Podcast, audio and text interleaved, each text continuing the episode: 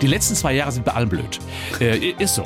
Aber die Pflegebedürftigkeit kann hinausgeschoben werden durch eine gute Fitness. Und das ist doch genau das, was wir wollen. Wir wollen doch nicht hinvegetieren. Ja, die Lebensqualität wird durch eine erhöhte Fitness deutlich optimiert. Die blaue Couch, der preisgekrönte Radiotalk. Einer unserer Bayern 1 Premium Podcasts. Hören Sie zum Beispiel auch mehr Tipps für Ihren Alltag mit unserem Nachhaltigkeitspodcast Besser Leben. Und jetzt mehr gute Gespräche. Die blaue Couch auf Bayern 1 mit Thorsten Otto. Professor Ingo Frobius, ich freue mich sehr. Herzlich willkommen auf der blauen Couch. Ich freue mich auch sehr. Ich habe schon genau hingeguckt, Sie sehen schon fit aus. Sie wissen ja, der, der Kölner sagt von nix kütt nix. Von ja. nix nix. Ja, und das ist auch ganz, typisch für Köln. Also ich mache schon relativ viel, das muss man so sagen. Ja. Naja, das wäre auch ein Ding, oder wenn der Bewegungspapst nicht Ja. wirklich selber fit wäre. Ja, aber da wissen Sie, wie anstrengend das ist. Druck. Ja, das ist echt Druck. Schauen Sie mal, ich unterrichte bei Studierenden, die alle knackig aussehen. Ja, das sind alle so 20, 25-Jährige. Ja, ja, und wenn ich dann im Hörsaal stehe, dann kann ich da nicht so, ja, so abgewrackt sein. Das geht nicht. Und vor allem das Thema bringt es ja mit sich. Ich muss es letztendlich tun. Ja. Und der Aufwand, den Sie aber treiben müssen mit Mitte 60, man kann es ja an der Stelle mal Ja. sagen, ist schon größer als der bei einem 20-, 25-Jährigen. Ja, vor allen Dingen muss man wirklich wissen, also man muss dem Alter schon ein bisschen Tribut zollen. Ja, ich treibe sechsmal in der Woche Sport. Viele sagen, das wäre viel. Ich sage nein, denn ich mache so anderthalb Stunden und eine Woche hat ja 168 Stunden. Und wenn man überlegt, ich ziehe dann neun Stunden ab, dann habe ich immer noch ganz schön viel über. Also insofern muss man sagen, ich investiere so ein bis zwei Prozent meiner Zeit für mich und das ist gut so. Aber auch das habe ich gelernt. Ich muss je älter, ich werde immer so ein bisschen mehr Rücksicht auf Pausen nehmen. Also ich brauche etwas längere Pausen, muss man besser aufpassen darauf. Also die Wehwehchen kommen schon. Sieht man oder sehen Sie einem Menschen immer an, wie fit er ist? Ja, man sieht es am Gang. Das heißt also, der Gang ist ein ganz typisches Phänomen darüber an der Körperhaltung dabei. Also schlurfende, zusammengekauerte, in sich gekauerte, also irgendwie so die Schultern nach vorne gezogene, den Blick nach unten gerichtete Menschen. Da weiß man sofort. Also entweder haben sie eine psychische hohe Belastung oder letztendlich der Fitnesszustand, der ist nicht da. Die Dynamik des Gehens zeigt ganz Daran viel. erkennt man das, egal in welchem Alter. Egal in welchem Alter, das heißt also Vitalität. Sieht man natürlich auch an den strahlenden Augen, das ist das eine, aber insbesondere an der Dynamik des Gangs kann man unheimlich viel erkennen. Aber es muss nicht jeder 9% Körperfett haben, oder? Nein, das muss nicht. Nee, nee. Weil das ist ja so das Ideal, das wir so immer im Kopf haben. Von Ja, ja. Leistungssportlern, Weltklasse-Sportlern. Ja. Ich habe so 9,7, was auch wenig Ehrlich? ist. Ja. Was für einen 65-Jährigen schon. Ja, ich wollte Können da, wir bitte einen neuen Gast haben? ich wollte jetzt nicht posen, aber ich wollte nicht posen, aber ich tue es halt trotzdem. ja, ich finde, so, so, so eine Zahl, die muss man mal raushauen zwischendurch. Das ist schon mal nicht schlecht. Aber vom Grundsatz her, nein. Der deutsche Mann sollte schon so um die 15 Prozent in der Regel haben. Das ist auch völlig normal. Ja. Nur leider geht's in die andere Richtung, ne? Na klar, wir werden immer fetter. Ne? Ja, leider ja. 61 Prozent der Männer sind übergewichtig mit einem BMI von über 25. BMI ist ja der Also Zusammenhang. übergewichtig heißt jetzt nicht irgendwie so ein bisschen Röllchen, sondern wirklich zu dick, massiv. Ja, das ist Zusammenhang zwischen Körpergröße und Körpervolumen, heißt das. Das ist der BMI, ja. Und wenn der über 25 liegt, dann ist man übergewichtig. Adipös, das sind die, die Dickdicken, das beginnt ab 30. Und das sind aber auch schon in der Bevölkerung mittlerweile 20 bis 30 Prozent, insbesondere Männer und leider auch immer mehr Kinder und Jugendliche.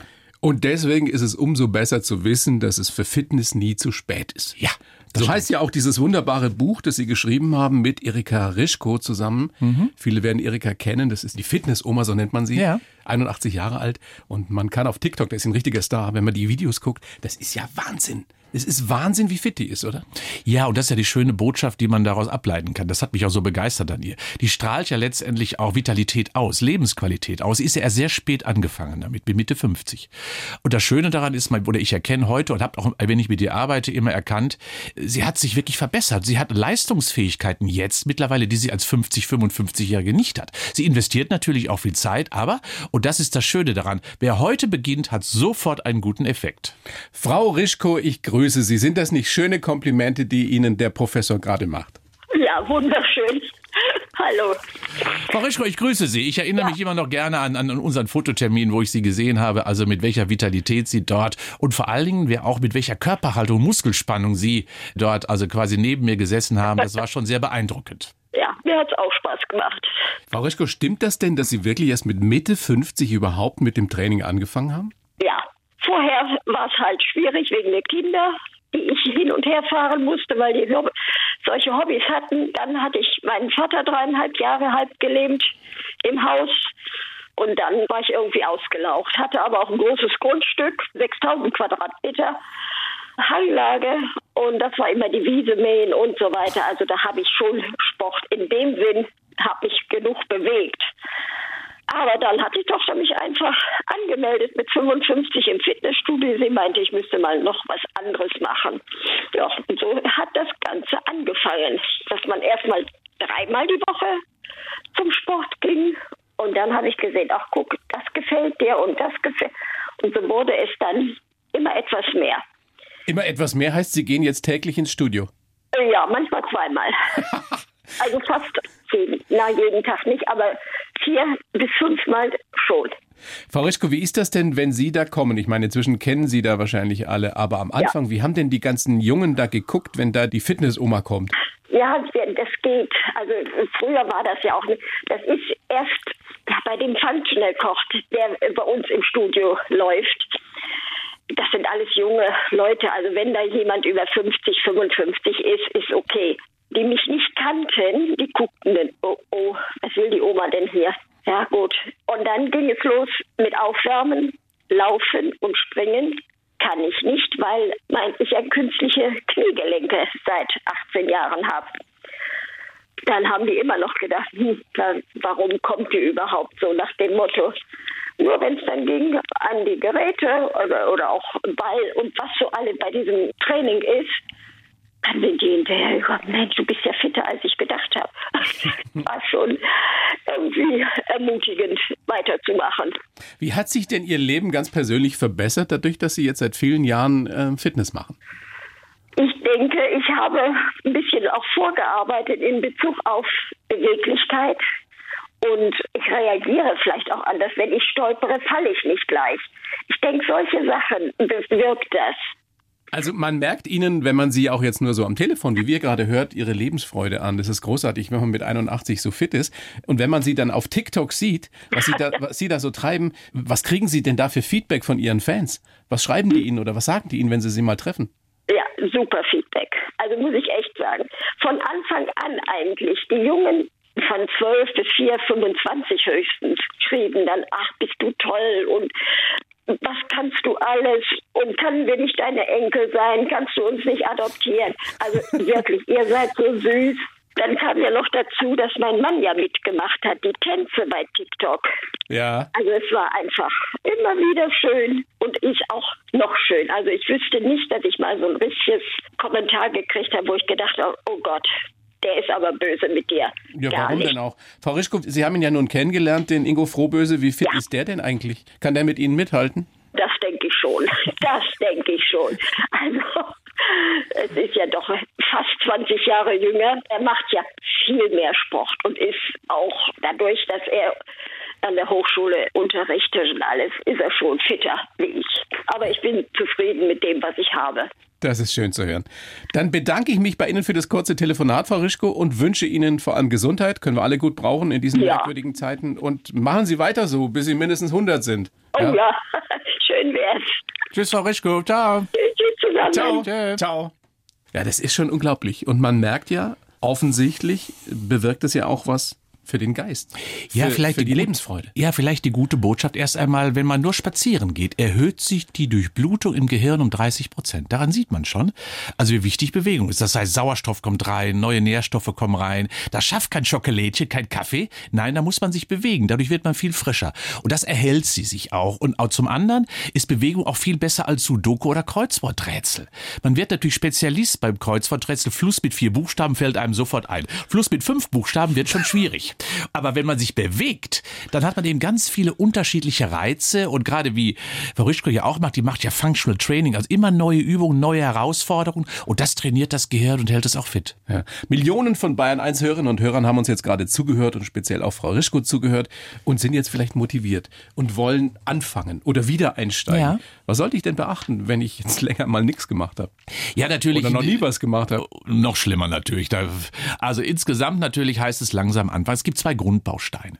Und das ist, der erste Grundbaustein ist Herz-Kreislauf-Training. So ein bisschen Trainingsgrundlage schaffen. Und das heißt, walken, radeln, schwimmen, joggen, Nordic walken, was man so möchte. Äh, die Körperzelle weiß ja nicht, was man tut, das weiß nur der Geist. Also sollte man das machen, was man möglichst lange durchhalten kann. Für viele reicht schon ein einfacher Spaziergang, bisschen Atemfrequenz erhöht, ein bisschen Herzfrequenz erhöht. Das trainiert Herz-Kreislauf-System. Aber sich nicht überlasten am Anfang, oder? Weil viele neigen dazu, speziell von uns Männern so im mittleren Alter neigen dazu. Haben Sie Ich auch so bin Neon-Shirt und sowas? So Nein, mit- nein, nein, nein, nein, nein,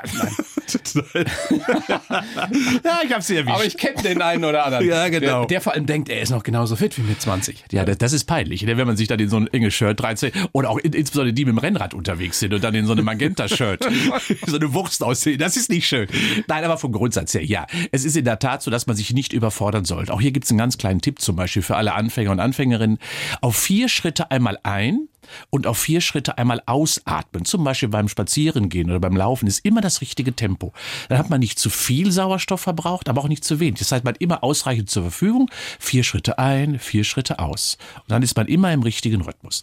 Und die zweite Komponente ist eben das Muskeltraining. Ja? Stimmt es, dass das wichtiger ist, je, je älter man wird, umso, umso Ja. wichtiger ist das Ja, das, das Problem ist ja, es gibt ja in Deutschland eine Erkrankung, die noch nicht so richtig präsent ist. Das ist so eine Sarkopenie, heißt diese Erkrankung.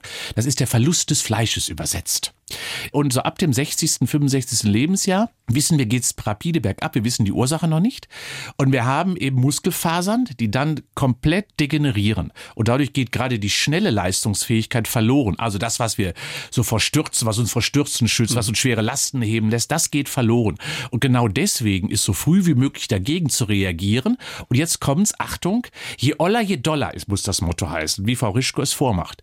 Je älter ich also werde, umso mehr muss diese Muskulatur belastet werden. Die darf nicht in Watte gepackt werden. Mal so ein bisschen schonen. Nein, Muskeln müssen brennen, damit sie wachsen. Und nur wenn sie richtig brennen, kennen wir aus der vierten Etage, fünften Etage. Bis dahin muss man kommen, bis Muskulatur brennt und dann wächst sie auch. Wenn ich jetzt anfange mit Training Mhm. und sage, der Professor hat recht, endlich mal, äh, sagt's mal einer, ich wollte schon lange mal was tun. Wie oft sollte ich trainieren in der Woche am Anfang?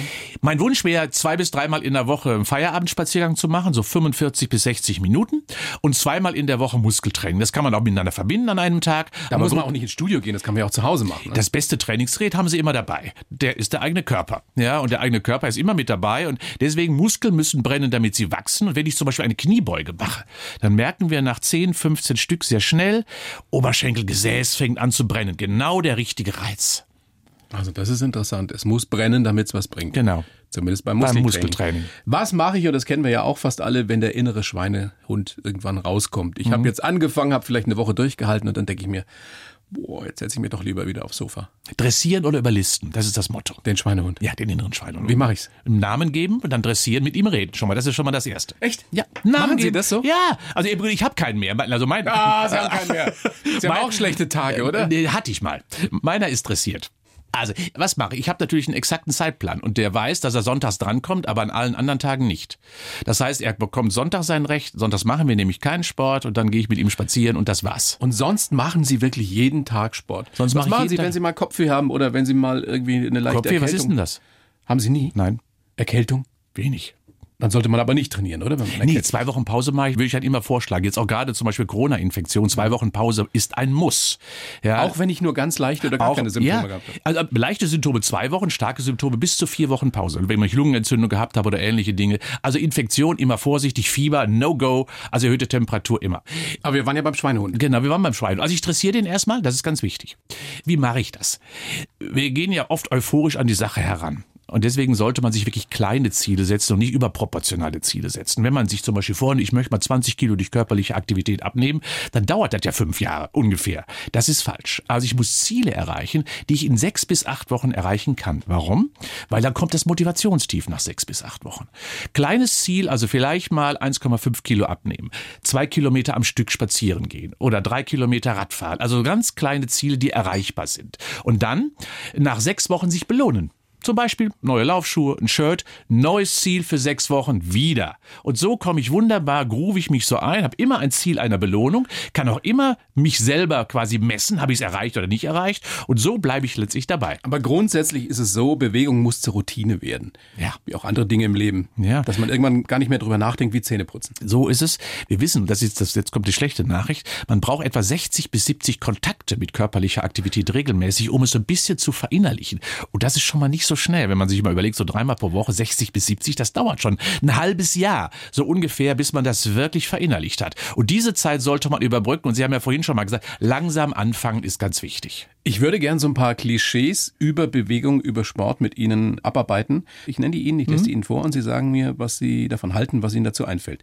Wer sich bewegt, lebt nicht länger, aber er stirbt gesünder. Ja, das stimmt. Das heißt also, in der Regel ist es so, Ausdauersportler sterben einfach gesünder. Und genauso sollte es auch sein. Aber man verlängert sein Leben nicht dadurch. Ja, nicht unbedingt. Das wollen ja viele oder die Genau, also darum geht's ja auch. Es geht ja um Lebensqualität. Ja, es ist also nicht die Menge der Jahre, sondern die Qualität des Lebens macht's ja. Die letzten zwei Jahre sind bei allem blöd. Äh, ist so. Aber die Pflegebedürftigkeit kann hinausgeschoben werden durch eine gute Fitness. Und das ist doch genau das, was wir wollen. Wir wollen doch nicht hinvegetieren. Ja, die Lebensqualität wird durch eine erhöhte Fitness deutlich optimiert. Was Hänschen nicht lernt, lernt Hans nimmermehr. Stimmt, wir haben ein bestes motorisches Lernalter, das ist etwa zwischen dem sechsten und zehnten Lebensjahr. Wenn ich da nicht gelernt habe, mit dem Ball zu spielen zum Beispiel, wird es nie mal etwas mehr werden. Wir sehen die ganzen Tennisspieler, die erst mit 40, 50 angefangen haben, wie das aussieht. Ja, das heißt, es ist nicht schön Seien Sie doch nicht so streng. Aber so Ich ist es. Gedacht, ich fange jetzt noch irgendwann mit Golf an.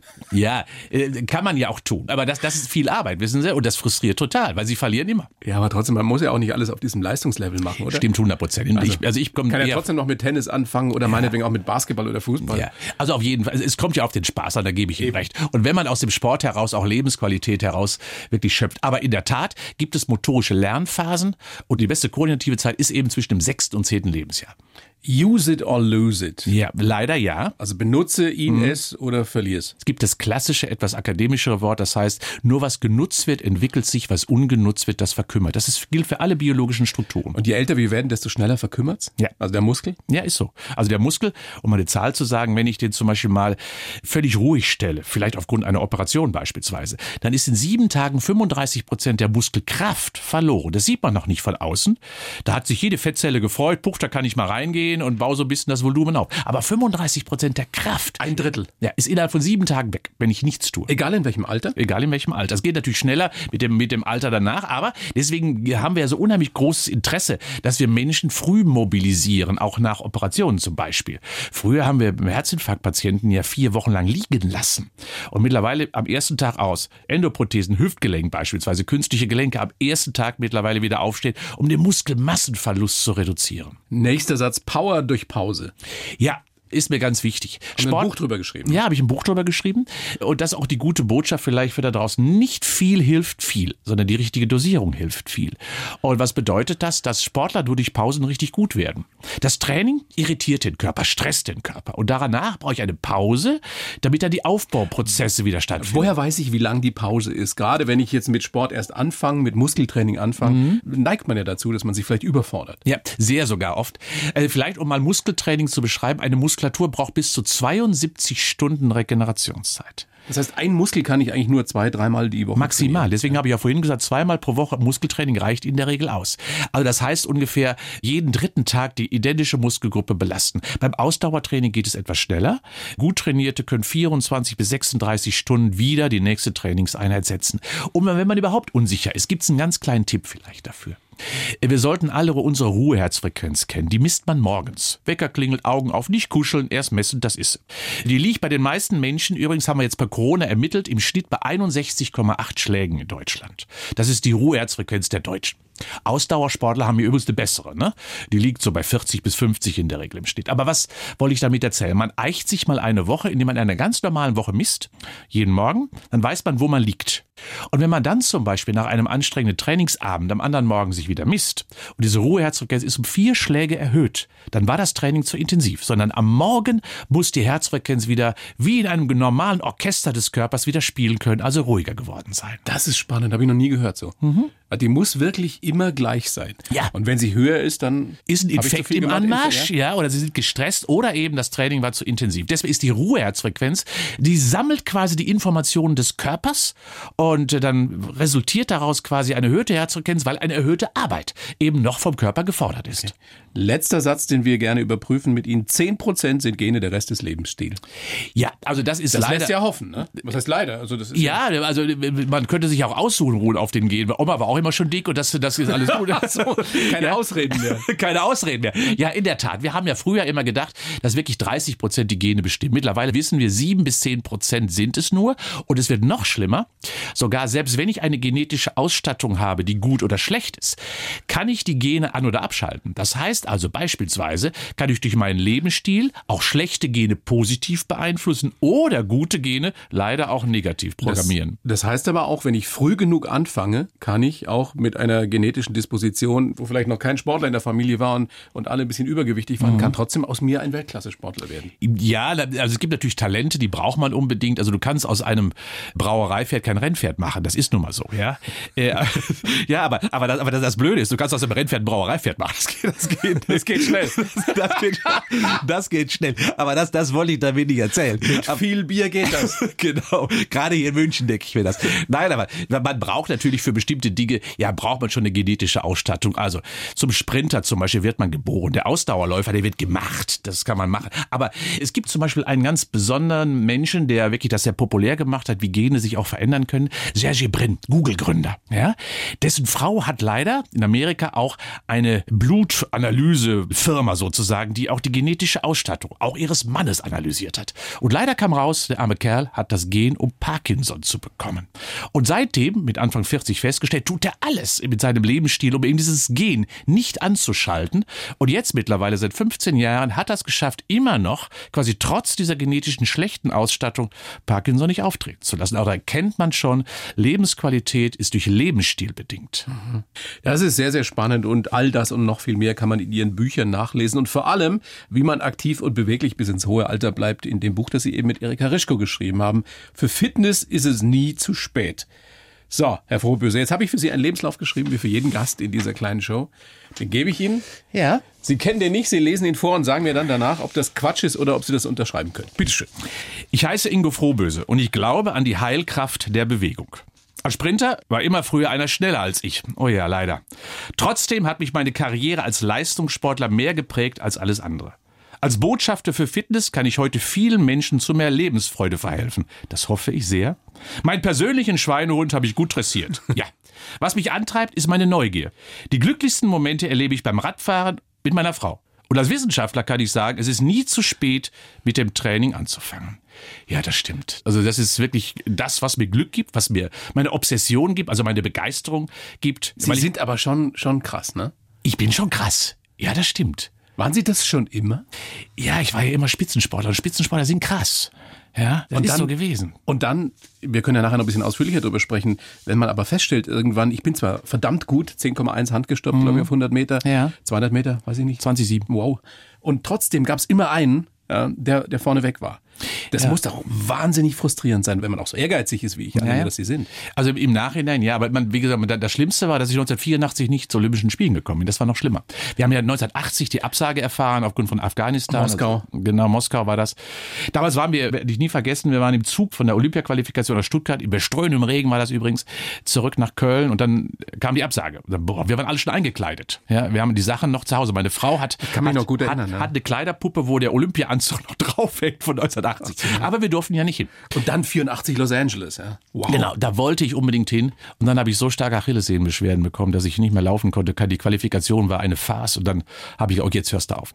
Leider, und das muss man wirklich sagen, Sportlerleben sieht an der Front erstmal toll aus. Es ist ja auch schön, gerade wenn man da oben schwimmt. Aber die Luft ist ausgesprochen dünn und leider gibt es immer einen, der besser ist. Er sei ja auch noch nicht geboren, aber er kommt. Ja, das ist äh, faszinierend, wie ihr ehemaligen Leistungssportler dann im zweiten Leben reüssiert. Meistens setzt sich das ja fort. Dieser Ehrgeiz geht ja nicht weg. Nee, Der leider ja nicht. Das ist so blöd, aber es ist so. Ja, aber in der Tat ist es so. Das heißt also, dass der Sport natürlich, und das ist nicht unbedingt der Leistungssport, ich glaube, dass der Sport sehr viel prägende Momente auch für die Persönlichkeit in sich birgt. Und das ist schön. Was haben Sie alles gelernt? Wie haben Sie profitiert vom Leistungssport? Ja, Ehrgeiz und Disziplin, glaube ich, das ist das eine. Ich glaube, das bringt man mit. Aber das auch ein bisschen zu beherrschen, auch das lernt man. Denn zu viel Ehrgeiz aus dem Sport wissen wir auch, dass das eben überproportional auch schlecht werden Klar, kann. wenn du verkrampfst. Du verkrampfst, vor allen Dingen du schädigst dich selber, du hast plötzlich Probleme an Muskeln, Sehnen, Bändern und Gelenken. Also das heißt, man muss schon sehr gut dosiert. Und auch das lernt man, Haus zu halten mit den Kräften. Und sehr genau auf seinen Körper zu hören? Ja, und das ist manchmal auch nicht gut. Ja, das heißt, wir sind, Sind ja so die Hypochonder? Mimöschen, wie man so schön sagt. Neigen Also- Sie zu, zur Hypochondrie? Nee, aber meine Frau weiß ich, dass da, dass da, dass da schon mal sehr, ja, das ist auch nicht schlimm. Die, die Körperwahrnehmung, die ist so gut geworden, ja. Wir verstehen den Körper extrem. Aber das ist ja das Spannende, dass Menschen, die nie so viel Sport gemacht haben, das überhaupt nicht nachvollziehen können, wenn man so auf seinen Körper hört und ihn auch so versteht. Ja, die Sprache des Körpers, die Stimme des Körpers, die muss man verstehen lernen, ja. Und der spricht ja ständig mit uns. Das ist, das ist kein esoterischer Kurs, den wir jetzt gerade hier machen, wir beide. Nee, der sagt ja zum Beispiel, setz dich doch mal anders hin. Ja, da muss man nicht drauf hören. Das macht, macht der einfach, der sagt uns das. Insofern, ja, gibt es viele Informationen innerhalb des Körpers. Also das habe ich gelernt. Und natürlich auch Sieg und Niederlage. Also auch mal wirklich, dass das nicht unbedingt zu Frustrationen führt. Auch das Oder wenn muss dann man lernen. Und, oder wenn dann eben nur Hinfallen kurzfristig. und wieder aufstehen. Resilienz. Ja, das muss man wieder lernen. Das, glaube ich, machen Sportler. Ich überlege gerade mit meinem kleinen Sohn, der ist zehn und der ist so ein begeisterter Basketballer. Ja. Inwieweit ich ihn da jetzt fördere, unterstütze. Ich will ja auch nicht zu viel machen. Aber ich habe es eben in meiner Kindheit so erlebt, dass bei uns in der Familie hat Sport keine Rolle gespielt. Und ich möchte es richtig machen. Wie mache ich es denn richtig? Ja, ich glaube, machen und ausprobieren lassen. Die Kinder finden schon ihren Weg, das muss man ganz klar sagen. Ich glaube, das Falscheste wäre, irgendwelchen Druck auszuüben. Wir sehen, ja, Ja. da- das, sehe ich leider bei den vielen Fußballvätern aktuell. Ne? Berufsziel der Jungen, immer Fußballprofi zu werden und Papa steht am Rand und gibt sogar noch Nachhilfe. Die gibt's übrigens. Eigentlich ist es ja das Berufsziel des Papas gewesen. Ja, ja, ja, genau so. Ja, und das sollte man eben nicht machen und auch nicht enttäuscht sein, wenn ein Kind eben nicht reüssiert in der Sportart, vielleicht dann doch mal eine andere anbieten. Also letztendlich zulassen, dass Kind den eigenen Weg findet. Unterstützen bei dem, was es sucht und dann, glaube ich, wird es auch insbesondere, wenn man Erfolge miteinander vermitteln kann, wird es auch dazu führen und vor allen Dingen unterstützen. Auch schon mal zulassen, dass Papa eine Niederlage erfährt, ja vielleicht im Kampf mit seinem Sohn. Wären Sie heute ein so erfolgreicher Autor, ein Fitnesspapst, ein Professor, wenn Sie diese Leistungssportkarriere nicht gemacht hätten? Schwere Frage, weil es ist nicht für mich nicht vorstellbar. Es hat äh, das miteinander natürlich vereint, aber ich glaube, nein. Ich denke, der Leistungssport hat mich geprägt und man ist im Berufsleben auch immer noch ein Sportler. Das muss ich immer wieder sagen. Das heißt, Sie wollen immer der Beste sein? Oder der Beste, der Sie sein können? Der, genau, das ist vielleicht das richtige Wort. Der Beste, der ich sein kann. Denn es gibt immer bessere. Auch in der Wissenschaft gibt es immer bessere, in der Forschung und in der Lehre. Ja, aber zum Glück sind die nicht so nah bei mir. Wollen wir doch mal gucken, wie Sie so geworden sind, wie Sie heute sind, Herr Frohböse. Geboren 1957 in Unna, in der Nähe von Dortmund. Dann auch da aufgewachsen, Kohlenpott. Otschendorf, ja. BVB-Fan? Ja, klar. Von Geburt an sozusagen. Von, genau, ist schwarz-gelb geboren. Die Eltern beide sportlich, sehr, sehr sportlich sogar. Ja. Aber die sind ja relativ früh gestorben. Ja, das stimmt. Also meine Eltern waren wirklich sehr sportlich, muss man wirklich sagen, also bis ins hohe Alter. Aber die Belastung, die meine Eltern in der Kriegsphase erlebt haben, waren offensichtlich so, dass sie gravierende Spuren hinterlassen haben. Das weiß ich von ihnen. Vater war lange in der Gefangenschaft, auch mitgemacht und ähm, Mutter auch sehr stark beansprucht gewesen in den Kriegszeiten. Und das hat so Spuren hinterlassen, dass, das muss man auch sagen, sie dann einen Lebensstil gepflegt haben danach. Ähm, Das ist ja die Generation, die wirklich da den Aufschwung des Wirtschaftswachstums von Ludwig Erhard wirklich genossen haben und in vollen Zügen auch wirklich ausgelebt haben. Da wurde geraucht, auch gesoffen, mit Toupets in den Haaren quasi. Bei uns waren die Aschenbecher immer voll. Das war nur genau im Wohnzimmer. Meine Mutter So auch. haben Sie Ihre Kindheit erlebt. ja, ja? ja, das war so. Mein, Das war ja auch im Fernsehen zum Teil noch so. Man konnte ja vor lauter Rauchschwaden ja, nichts sehen. so eine, wie ist der Frühshoppen? Ja, morgens? genau. Da war es wunder- wunderbar. Ja, und so war bei uns wurde sehr viel gefeiert. Wir haben ja immer eine Kellerbar gehabt. Das war im Keller wurde gefeiert und das waren wirklich große, große Feste, die bei uns zelebriert worden sind. Also muss man wirklich sagen, meine Eltern haben es auch wirklich dann krachen lassen, was ich auch schön fand. Und also die haben gelebt, die haben ja, gut gelebt. Genau, und die mussten ja auch nachholen. Und das, glaube ich, hat natürlich dazu geführt, dass sie eben beide mit Mitte 70 verstorben sind. Also man kann mit Sport, mit Bewegung nicht alles wettmachen. Es Nein. muss schon auch die entsprechende äh, Ernährung, der Lebenswandel dazukommen. Also Essen und Trimmen, beides muss stimmen, das, so sage ich immer. Essen und trimmen. ja, also so grob kann man das beschreiben. Ja, also es ist, es ist in der Tat so. Das ist natürlich da ein Konglomerat dazu. Also man kann nicht seinen Krankheiten davonlaufen, das muss man ganz klar sagen. Nein, das ist ein Lebensstilkonzept. Dazu gehört der Schlaf, dazu gehört der Fruchtkonsum, den man ein bisschen kontrollieren muss. Natürlich kann man Wein trinken, ja, oder auch ein Bierchen, das ist überhaupt kein Problem. Aber es muss immer in Maßen stattfinden. Die Dosis macht das Gift. Mhm. Sie waren ein äh, logischerweise schon sportliches Kind, äh, wollten als Kind tatsächlich auch schon in den Leistungssport. Kam das von Ihnen? Ja, das war immer von mir. Das heißt, also ich war immer ein Wettkämpfer offensichtlich. Mhm. Und meine Eltern haben mich natürlich schon als Kind auch in der Turngemeinde Herrenwerve angemeldet. So hieß die damals. Kleines Dorf mit 2000 Einwohnern. Und dort wurde im Winter getont und im Sommer Leichtathletik getrieben. Und das war immer klar, es wurde Wettkampfsport getrieben. Und da war ich immer mit dabei. Und Sie sind dann Sprinter geworden und waren auch, und das finde ich spannend, das gibt es ja einige, Sie waren im Winter dann Anschieber beim Bobfahren. Mhm.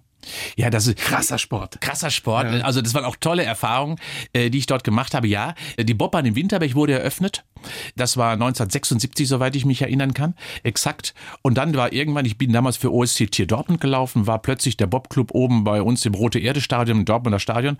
Und dann haben sie gesagt, okay, Bobschieber werden, ah, Bobanschieber werden gesucht. Kannst, hast du am Sonntag Zeit? Da bin ich im Sommer, ich noch genau, war brütende Hitze nach Winterberg gefahren. Da war dann so ein Vierer Bob auf Rollen, auf so Gummi, auf so harte Gummireifen. Und dann hieß es, okay, du musst 50 Meter schieben, wir, wir stoppen die Zeit. Das Ding habe ich gewonnen. Und von dem Moment war ich dann im Bob im Winterberg. Jetzt waren Sie aber trotzdem ja kein Wintersportler, sondern Leichtathlet. Ich habe hier froh, ich sage Ihnen immer in diesen engen ah, Anzügen. Das und B, wie ist das denn, wenn man mit solchen äh, super Bobfahrern da die, die ersten Male runterfährt? Ja, am Anfang siehst du nichts, du merkst nichts, du weißt nicht, wo du bist. Es ist wie in so einer Achterbahn und du hast die Augen auch zu, du hast Angst. Ja, wirklich. Du, du frierst, du hast Angst. Also es ist schon sehr, sehr Wie schnell fahren die da runter? 120? Äh, also der Zweier, ich hab, bin Zweier und Vierer gefahren. Es hängt immer so ein bisschen mit der Bahn ab. Aber die 120, die Zweier, 140, die Vierer Vierer. Aber ich habe mal ein ganz schönes Erlebnis auch gehabt. Ich bin in der Tschechoslowakei in Tannwald gefahren. Ich habe damals den Nationencup da auch gewonnen im Zweierbob. Äh, damals gab es noch Natureisbahnen, kann man sich heutzutage gar nicht mehr vorstellen. Die wurden aus Eisblöcken selber gebaut. Und diese Bahn ging durch den Wald.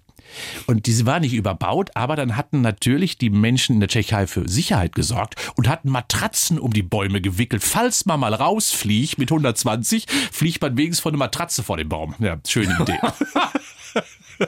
Das war eine schöne Geschichte. Wann war das? Das war 1976, 77. Und das Schlimme da waren war, lauter Bäume mit Matratzen. Ja, mit Matratzen und mit, falls man, falls man mal aus der Kurve rausfliegt mit dem Bob, puff, dann hätte man wenigstens ein bisschen abfehlen, einen kleinen Airbag gehabt, Matratze am Baum. Aber das Schlimmste ist wirklich, das, das Schlimmste war, damals war ja noch der eiserne Vorhang und wir hatten alles gewonnen.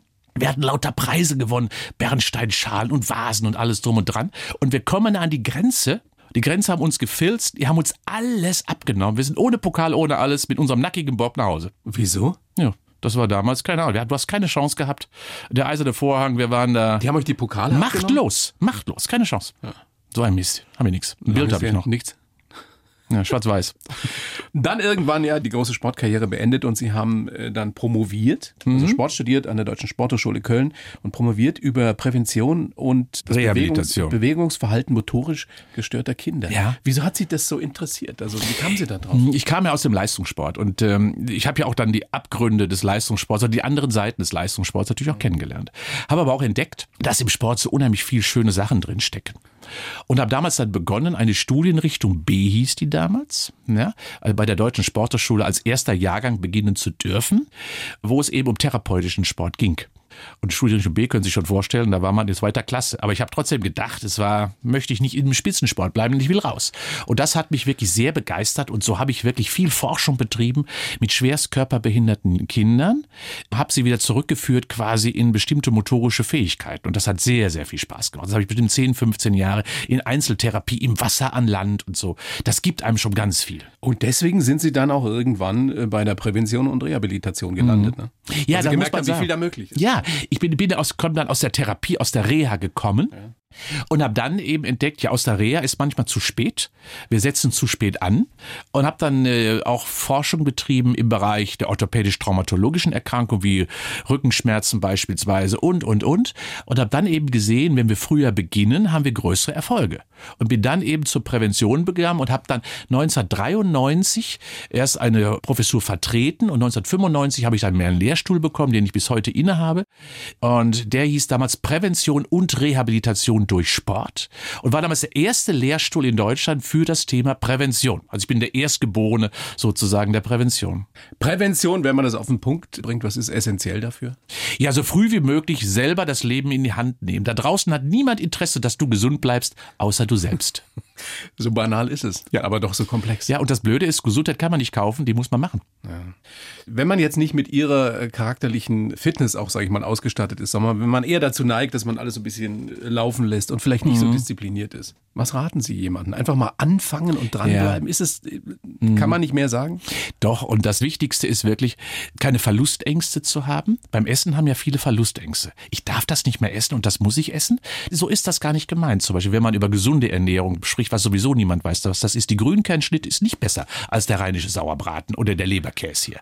Es ist nur eine Frage der Dosierung. Also genau das muss man einfach betrachten. Man verliert nichts. Es kommt nur auf die Qualität, gerade bei der Ernährung an. Und wenn ich die mehr in den Blick nehme, dann profitiere ich auch deutlich mehr von den guten Stoffen in der Ernährung. Das gleiche gilt für Bewegung auch. Ich muss die Qualität in den Vordergrund stellen und hier vielleicht auch nochmal eine klare Botschaft für alle, die anfangen. Gerade wenn man mit dem Ausdauertraining häufiger beginnt. Sie haben es ja vorhin schon mal gesagt, überfordern sich viele.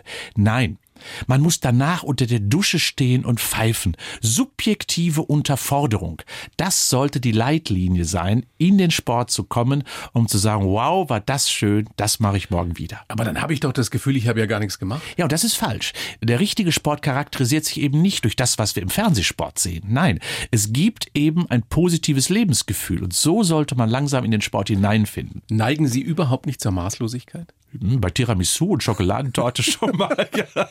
Und haben Sie dann ein schlechtes Gewissen? Nein, das habe ich überhaupt nicht. Nee, ich habe kein schlechtes Gewissen, aber ich weiß, ich weiß, äh, dass dass ich bestimmte Dinge auch wirklich genießen kann. Das mache ich auch. Also ich kenne keine Sünde in dem Sinne vom Essen. Ich gönne mir auch häufig etwas, was man ja gar nicht glaubt. Man sieht mir das ja gar nicht an. Ich bin oft im Restaurant schon mal, da sagen, hoch, Sie essen ja sogar.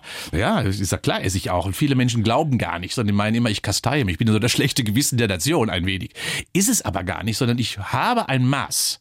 Und äh, ich glaube, dieses Maß, das verfolge ich einfach. Ich weiß, Ihre Frau war ja auch Sprinterin. Ja. Ihr, ihr habt euch ja auch kennengelernt, glaube genau. ich. Auf der Laufbahn, genau. Auf der Laufbahn. Und sie hat Sie gefragt, mhm. ob Sie mit ihr eine Cola trinken ist ja, ist ja peinliches Ereignis gewesen. Also, also wir hatten die deutsche Mannschaftsmeisterschaften. Es war früher immer so. Und sie war damals Leverkusen und ich war beim ersten, beim, beim Eisver Köln. Und ich sitze nach dem Wettkampf, ziehe meine Spikes aus auf der Bank und da klopft mich jemand wohin und sagt, lädst du mich zur Cola ein? Und ich habe mich umgedreht und habe gesagt, nein, warum denn? Und habe meine Schuhe einfach weiter. Das war so unser erstes Erlebnis. Zum Glück Wieso ist das doch was geworden? Hartnäckigkeit von ihr. Ja, und ich habe ja mit dem Augenzwinkern natürlich das schon realisiert, aber ich wollte ja jetzt nicht die volle Breitseite mich schon offen stellen. Das ist natürlich. Also habe ich am Anfang erstmal Nein gesagt, voller Stolz, aber bin danach dann doch weich geworden und bin ins Grübeln gekommen. Ja, und jetzt seid ihr zusammen? Seit, seit über 40 Jahren. Wahnsinn. Mhm. Ist die auch noch so fit wie Sie? Ja, ist die fitteste 62er, die ich kenne. Echt. Fit wie ein Ton. Habt ihr da so ein, so ein Konkurrenzverhältnis auch? Na, sagen also wir treibt so. ihr euch gegenseitig an? Ja, ich glaube, also wir, wir, wir, wir sind nie mehr gegen die Uhr gelaufen. Also das heißt, wir haben niemals mehr wettkampforientierten Sport. Also wir, auch jetzt nicht, wenn wir laufen gehen, immer ohne Uhr. Ja, aber wir fahren jetzt relativ viel auch im Süden mit dem Rennrad, mit dem Mountainbike noch unterwegs. Und die ist immer da. Wenn wir Roberto fahren, ist die immer da. Also ganz toll irgendwie. Und da muss Aber ich komm, das glaube ich Ihnen jetzt nicht. Das am Schluss müssen Sie schon vorne sein, oder? ja, und glauben Ganz Sie, ehrlich? und glauben Sie mir, ich schaffe das nicht immer. Die ist zäh wie Leder. Ist da was dran an diesem Klischee, dass Frauen oft ausdauernder sind als mhm. Männer? Ich glaube, die haben ihre Ressourcen gar nicht so richtig ausgenutzt. Also wir wissen, dass Frauen gerade, was die Ausdauer, Leistungsfähigkeit betrifft, aufgrund einer anderen Konstellation der Körperzusammensetzung, etwas weniger Muskelmasse, 10 bis 15 Prozent, und etwas mehr Fettmasse, die nicht negativ sein muss, ganz im Gegenteil sogar, eben zu einem größeren energetischen Reservoir führt und dementsprechend können Frauen besser Fettverbrennung, und das zahlt sich bei allen längeren Dingen einfach aus. Frauen haben das größere energetische Reservoir. Ja. Wieder was dazugelernt. So kann man sagen. Vorböse. Und dann finde ich noch diesen Satz hervorragend auf Kölsch. Ich kann ihn nicht so richtig aussprechen. Er hätte noch immer Jod Er hätte noch immer Jod ja. Das meint, auch wenn wir letztendlich gerade auf dem tiefen Tal sind, es geht immer wieder nach oben und das meint Kölsch. Das ist dieser rheinländische Optimismus. Ja, wir sind, und sie ist auch ein kölsches Mädchen, wissen Sie, das ist, da werde ich ziemlich durch angesteckt. Würden Sie eher nicht so dazu neigen, zu diesem Optimismus? Doch. Ja, ich glaube, ich bin mit Optimismus geboren. Ja, ich habe eine ganz tiefe Schippe davon mitgekriegt. Das ist schön, das soll auch so bleiben. Bedanke mich sehr für Ihren Besuch. Sehr gerne. Herr Professor. Ingo Frohböse und Erika Rischko. Für Fitness ist es nie zu spät, aktiv und beweglich bis ins hohe Alter. Was schön daran ist, was mir sehr gut gefällt, dass man schöne Bilder hat, dass man wirklich sieht, wie die mhm. Übungen gehen. Und es ist für jeden was dabei. Also nicht nur für den, der meint, nach 20 Jahren Pause muss er wieder mit Leistungssport anfangen, sondern speziell für Menschen, die noch nie wirklich Sport gemacht haben. Jede Bewegung zählt. Wir sollten einfach Bewegungspunkte im Alltag wieder sammeln. Und wenn man dies mal so zur Hauptaufgabe von sich macht, dann profitiert man wirklich ein Leben lang davon. Dankeschön. Gerne. Und auf die nächsten 35 Jahre. Ja, wollen wir hoffen. Die Bayern 1 Premium Podcasts. Zu jeder Zeit, an jedem Ort. In der ARD Audiothek und auf bayern1.de. Bayern 1 gehört ins Leben.